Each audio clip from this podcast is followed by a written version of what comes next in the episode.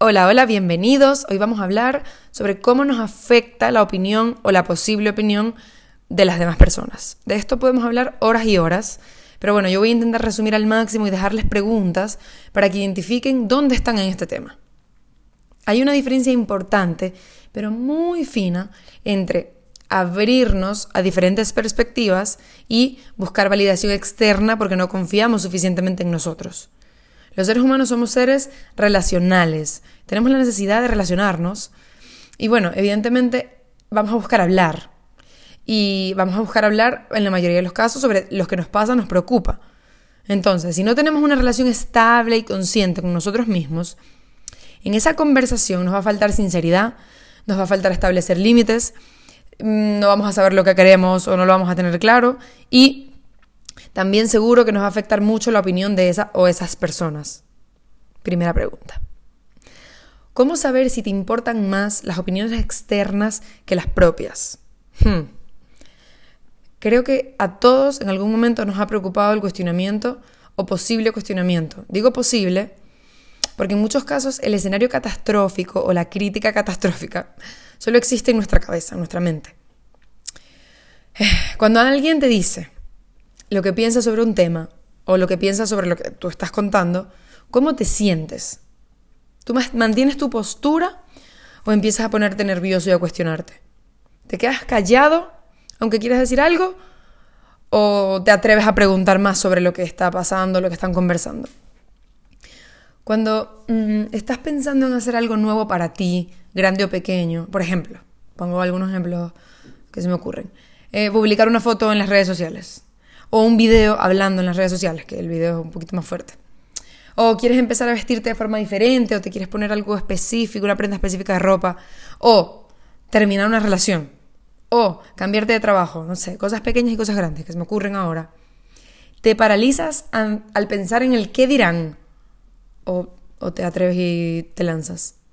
Claro, obviamente, como digo, hay ejemplos pequeños y grandes, pero todo con, con detalle de cada tema cada, cuestión tendrá su nivel de dificultad, pero pregúntate, cuando estás a punto de hacer esa cosa nueva, ¿te paralizas por pensar en lo que dicen los otros?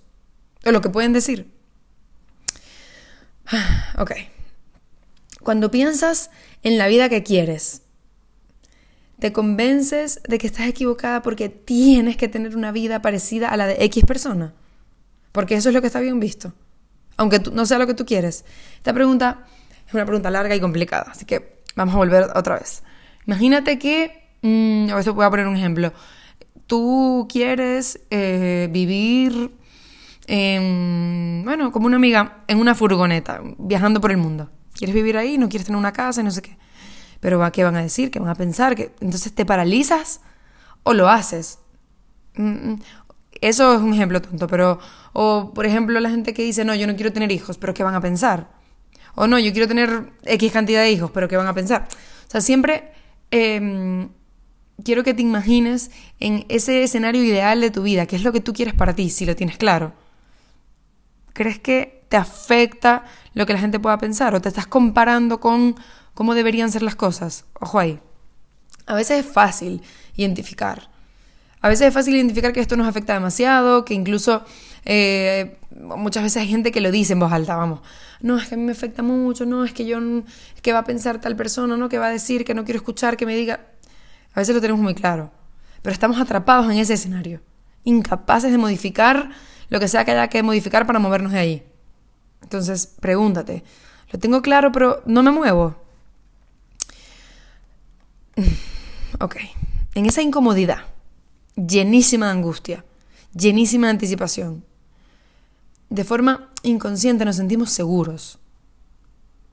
Porque estamos culpando al otro de nuestra falta de acción.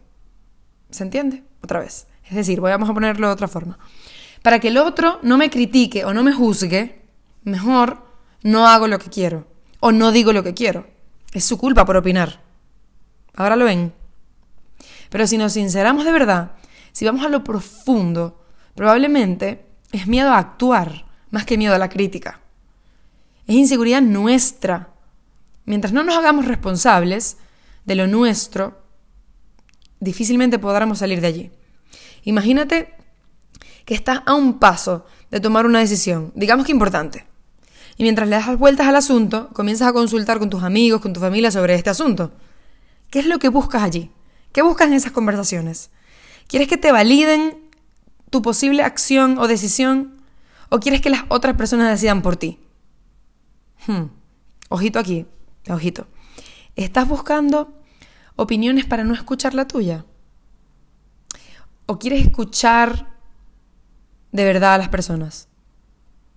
¿O de verdad lo que en verdad quieres es que te digan lo que tú quieres escuchar? Hmm. Son preguntas trampa, pero vuelvan allí. Retrocedan y vuelvan a escuchar.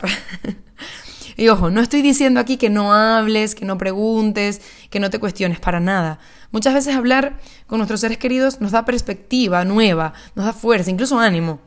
Escuchar a otros es importante. Escuchar las preguntas, cuestionarnos siempre. Pero todo, todo, todo después de escucharte a ti, después de encontrar tu claridad. Tú eres la única persona que conoce los detalles de tu historia, quien se ha sostenido en los peores momentos, quien sabe lo que siente. Ojo, lo que sientes. Indudablemente, eres quien va a tomar las mejores decisiones para ti mismo. No necesitas más opiniones. Necesitas apagar el ruido externo para escucharte con claridad. Te necesitas a ti, con una mejor relación contigo.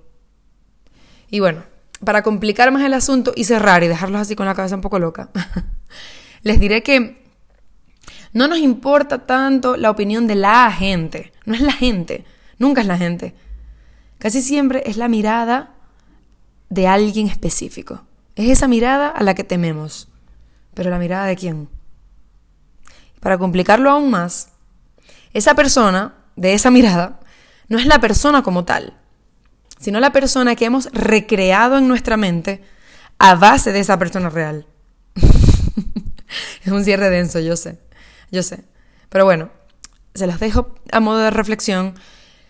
Y si sienten que están pasando por algo similar, que están ahí un poco estancados, que no lo tienen claro, que necesitan eh, guía o acompañamiento en este tema o en otro, contáctenme y lo revisamos.